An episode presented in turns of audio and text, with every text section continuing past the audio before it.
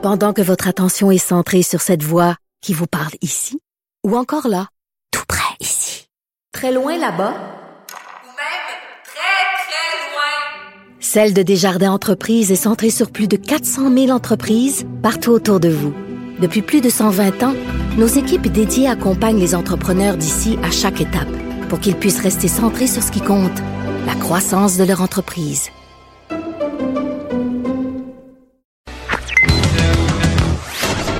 Connaît tous les dessous de la politique. L'économie, la santé, le transport. Chef du bureau d'enquête de l'Assemblée nationale. Antoine Robitaille. Là-haut sur la colline. Cube Radio. Tu fais pas le marathon, toi? Oh, très content de vous retrouver. Oui, on est déjà euh, en train de jaser ici en studio euh, et je suis très heureux de, retrouver mon mode de vie traditionnel dans le cochon euh, avec mes vadrouilleurs, mon compteur, mes invités. Parlant d'invités, à 13h15, Martin Wallet sera là. Euh, Martin Wallet est critique en matière d'économie euh, et de fiscalité euh, pour le Parti québécois. Il va nous présenter les attentes budgétaires du Parti québécois. Et à 13h30, il y aura le politologue Éric Montigny sur le déclin des grands partis. Hein. Vous avez vu le sondage en fin de semaine qui démontre que le Parti libéral, le Parti québécois sont en chute libre. Peut-on dire? Oui? Oui, on peut dire chute libre, effectivement. En tout cas, on en discutera tout à l'heure avec Éric Montigny, qui est politologue. Puis, on va finir ça avec un clin d'œil sur l'histoire de Dave Noël, ces chiffres de l'histoire. Hein, vous savez, à chaque euh, semaine, le lundi, nous présente trois chiffres euh, liés à des anniversaires. Et c'est souvent, et c'est même toujours pas des chiffrons. C'est ça qu'on aime.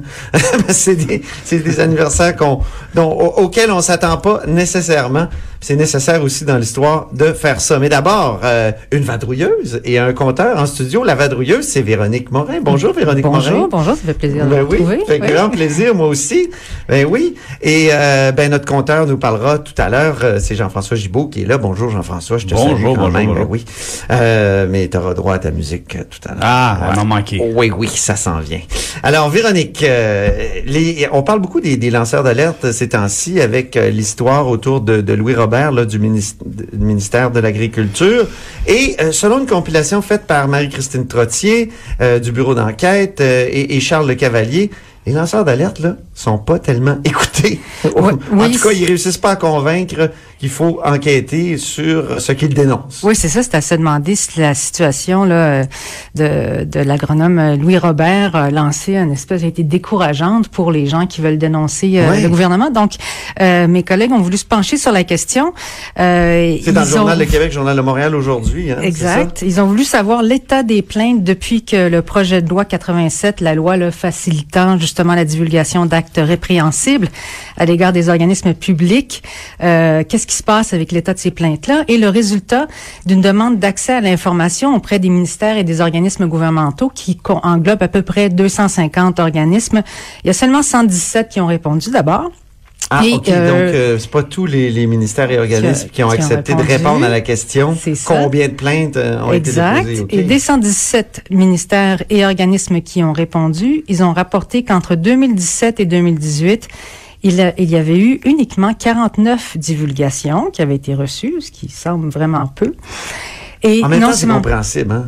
Sais, dénoncer sûr. quoi? Quand, quand on est dans un appareil euh, d'administration publique, euh, Ouais, mais la loi devait justement encourager ça puis les protéger. Oui, hein? c'est. Alors, des 49, uniquement 6 ont été jugés fondés. Oh. Et ça, c'est ce que nos collègues ont découvert. À titre d'exemple, il y a eu huit divulgations euh, qui ciblaient le ministère de l'Économie oui. et elles ont été toutes rejetées.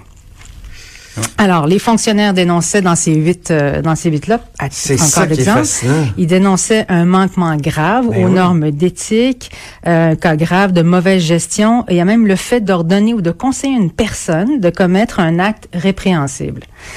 Ah, Alors, il faut savoir comment ça fonctionne. Oui, oui, hein? oui, oui, oui, Euh, les, ça, oui. les plaintes sont d'abord déposées à une personne du ministère ou de l'organisme qui est désigné par le ministère et l'organisme.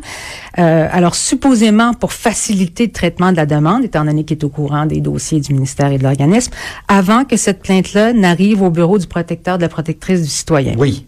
Alors, c'est justement là, à cette étape, que la grande majorité des plaintes sont rejetées. Ça bloque avant d'arriver chez le protecteur du citoyen Exact. ou la protectrice? Ça, ça bloque au niveau du... Ça, ça euh, monte même pas euh, euh, chez la protectrice. C'est ça. OK. Alors, il y a évidemment beaucoup de réactions. Euh, le président du syndicat professionnel du gouvernement, Richard Perron, dit ça me surprend pas. Euh, il dit que le problème, c'est le système qui a été mis en place justement par la loi en 2017, avec euh, et, et donc il aimerait lui voir directement que les plaintes aillent directement à la protectrice du citoyen. Même constat du côté du de Québec solidaire et du côté du PQ, on va un peu plus loin. On demande même un audit qui concernerait les plaintes rejetées de la part de la protectrice du citoyen, du, du côté du Conseil du Trésor.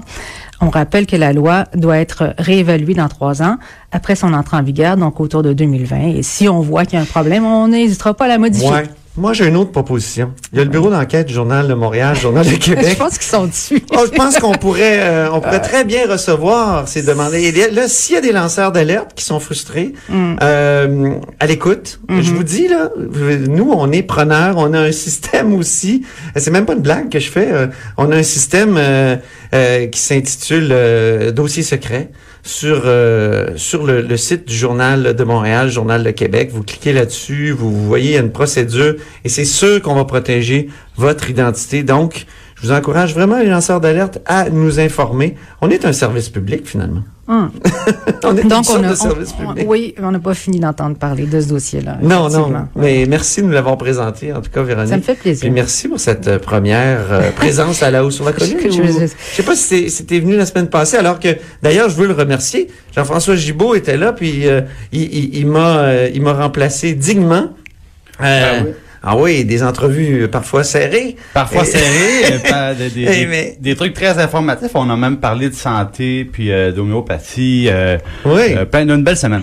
Ah oui, vraiment. Une belle semaine. Ça non Vraiment, plus, pas fini l'homéopathie. On va en reparler encore. Non, c'est pas fini. que, ouais. Ah, il faut revenir sur l'homéopathie. Il faut, faut que tu rappelles. Rappelle ça, l'entrevue que tu as faite euh, Ben vendredi. oui, en fait, il y a un- à l'université McGill un, un- un centre donc des scientifiques qui se consacrent à la vulgarisation et à l'information du public sur des l'efficacité réelle de, de produits qui sont pas euh, dont l'efficacité n'est pas démontrée. Ouais. Et l'exemple évidemment le, le- le plus évident, c'est tous les produits homéopathiques vendus en pharmacie. Ben et oui. là, qu'est-ce qui arrive quand on retrouve des produits homéopathiques au milieu des médicaments? Qu'est-ce qui arrive quand le pharmacien lui-même, avec son sarrau blanc et, et de, de- avec tout là, là, ce que ça impose là, de son savoir, nous dit, ben oui, ça peut soigner la grippe, ça.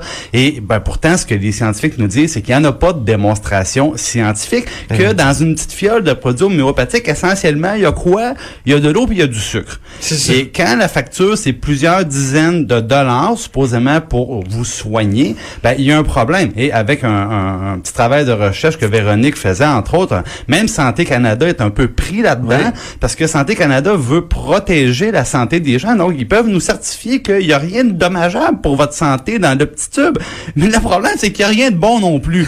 Alors, On sait que j'ai- mais c'est ce que c'est pas Infoman qui avait essayé de se suicider au euh, à l'oxycocinum. Ouais. Mais je veux dire, il y a aucun danger là, tu peux en prendre des ah, il n'y a, aucun problème. Et, euh, tu peux en mettre dans tes céréales. Puis je voyais même, on, on parlait de, de suite ce matin. Ce matin, euh, Oui. c'est CBC qui nous disait que concernant les produits homéopathiques dont la prétention est d'être un substitut au vaccin, que là, il y aurait une réévaluation du côté de Ah ben Santé, là, là. Santé Canada, parce qu'on en a parlé aussi du mouvement anti-vaccin. Ils veulent Alors, profiter du mouvement anti-vaccin. Ah, les maudits. euh, Excuse-moi là, mais. Comme on dit, une pièce, c'est une pièce. hein, Aïe, c'est aïe, ça. aïe. Bon, maintenant on va écouter ta musique parce que ça va être la partie compteur de Jean-François Gibault.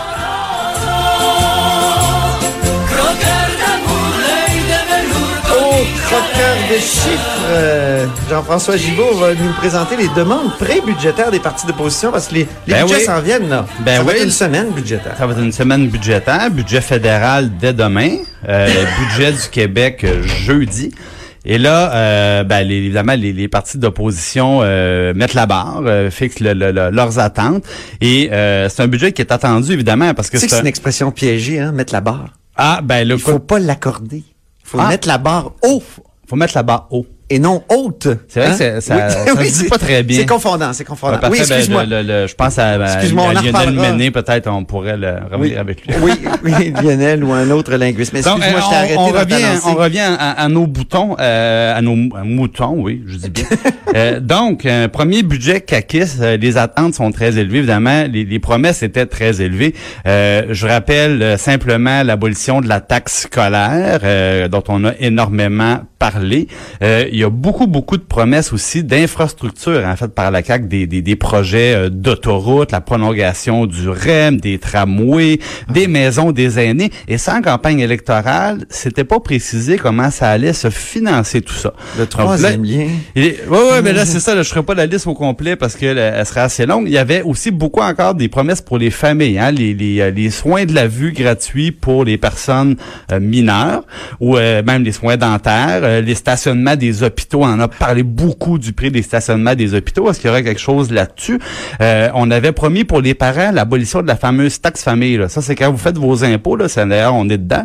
Euh, ben, il y a un montant, si vous avez des enfants en garderie, on- il y a le montant qu'on paye à la porte, puis il y a le montant qu'on vient vous chercher à la fin de l'année qui peut être facilement dans les quatre chiffres, là, dépendamment Ah oui. de votre revenu. On avait promis d'abolir ça. À l'automne, on l'avait simplement gelé. Donc, est-ce qu'on va aller plus loin? À surveiller. Maintenant, bon, ben, les partis ont fait leur demande. Euh, D'abord, au, au Parti libéral, ben, euh, on a demandé de l'argent pour les fameux projets de ratio d'infirmières ou de préposés. Autrement dit, c'est quoi le nombre de patients euh, euh, que peut s'occuper une seule infirmière ou un seul préposé? Question de s'assurer qu'on n'a pas des situations ridicules avec des une centaine de patients pour une seule personne. Puis là, évidemment, il y a, des risques pour ces pour ces gens-là. Ça, c'est amusant parce que les libéraux, on le sait, bon, ils ont été là très longtemps. S'il y a des situations comme celle-là dans le système de santé, ben c'est un peu, on demande de corriger ses propres erreurs. Donc, euh, le- mais c'est loin d'être une mauvaise idée. Évidemment, le milieu attend ça beaucoup, donc ça serait une chose qui pourrait être intéressante. Euh, Parti libéral, toujours la fameuse pénurie de main-d'œuvre, on demande des actions de, de ce côté-là. Bon, ça, ça rejoint un petit peu les, euh, le discours dans le cadre des, euh, du débat sur l'immigration, le niveau des migrations. Euh, on a passé aux villes du côté du Parti libéral. Ils demandent 1 euh, Oui. l'équivalent d'un pour cent de la TVQ aux villes. promesse, ça, Monsieur ben oui. Couillard avait promis ça en campagne électorale. Et euh, ben, on suggère d'augmenter justement les, le montant qu'on peut investir chaque année en, en, en infrastructure, par exemple, donc ce qui est, ce qui est financé par la dette d'un milliard. Et là, on parle beaucoup justement de, de projets routiers de projets de transport en commun. Euh, Québec solidaire, ben, c'était euh, un tout à l'environnement quand ils ont fait leur demande prébudgétaire. Donc, on, on avait, on était loin des mesures sociales ou pour les plus pauvres. Euh, on était vraiment à côté environnemental. Euh, 9 milliards de plus pour le transport collectif seulement. Donc ça, c'est... 9 milliards? Ouais, ben Quand là- on pense que le, Ben, c'est rare le PQI est de, de 10 milliards par année sur Ouais. 10 ans. Ben, c'est, à QS, c'est rare qu'on s'en fâche d'un chiffre, là. Mais là, donc, euh, 9 milliards de plus pour le transport collectif seulement. Euh, ils voulaient par ailleurs, on, ils demandent que le coût du transport collectif pour les usagers soit coupé en deux. Là, on, on est dans l'ordre d'un demi-milliard. Et euh, ils demandent simplement de doubler le budget du ministère de l'Environnement. Donc là, il y avait peut-être un petit problème de précision parce que plutôt que de dire voilà les services de plus, voilà les, surveil les, les, les, les, les surveillances de plus qu'on aimerait avoir, bon, seulement doubler le budget. Que, en soi, c'est une bonne chose de doubler le budget. C'est ça. Et euh, maintenant, ce matin, euh, le Parti québécois fait ses, euh, ses attentes aussi. Oui. Réclame la fin de l'austérité. Et Martin Ouellet sera avec ils, nous. Ils reviennent Ouais. donc sous le message qui était le leur avant les élections. On réclame un investissement massif en santé. Toutefois, il n'est pas chiffré. Donc euh, là aussi, on, on précise pas la, la hauteur de, de notre demande. Euh, il demande euh, de rétablir le, le tarif de garde universel pour les parents. Ça, ce qui est une campagne électorale de la CAQ, ça, ça se pourrait qu'on ait des peut-être des, euh, des précisions là-dessus au jour du budget. Internet haute vitesse en région, évidemment. Euh, le Parti québécois, on sait que ses assises euh, sont, sont en région. Ils n'ont pas oublié leur clientèle électorale. Et par contre, euh, je suis obligé de noter qu'après avoir parlé plusieurs fois dans la dernière session euh, des trop perçus d'Hydro-Québec, ben euh, c'est pas là. Donc euh, je pense que c'est un petit peu comme M. Legault, on en a beaucoup parlé, mais ce matin on revient, on, on demande pas que le gouvernement rembourse les trop perçus euh, d'Hydro-Québec. Moi je trouve Ben, Jean-François, parle pas trop fort parce que il vient d'entrer en studio. Ben oui. Puis ça me suggère une bonne question. ça vous suggère une bonne question, mais là je pense qu'il y a- y, le temps de se préparer. Là, le, le député Martin Ouellet qui est porte-parole en finance pour le Parti québécois. Très bien. Merci beaucoup, Jean-François Gibault. C'est un plaisir, On se reparle demain. Bien sûr. OK, après la pause, euh, Martin Wallet, justement, du Parti québécois, qui va nous présenter les attentes prébudgétaires euh, du parti pour le premier budget caquiste. De 13 à 14. Là-haut sur la colline.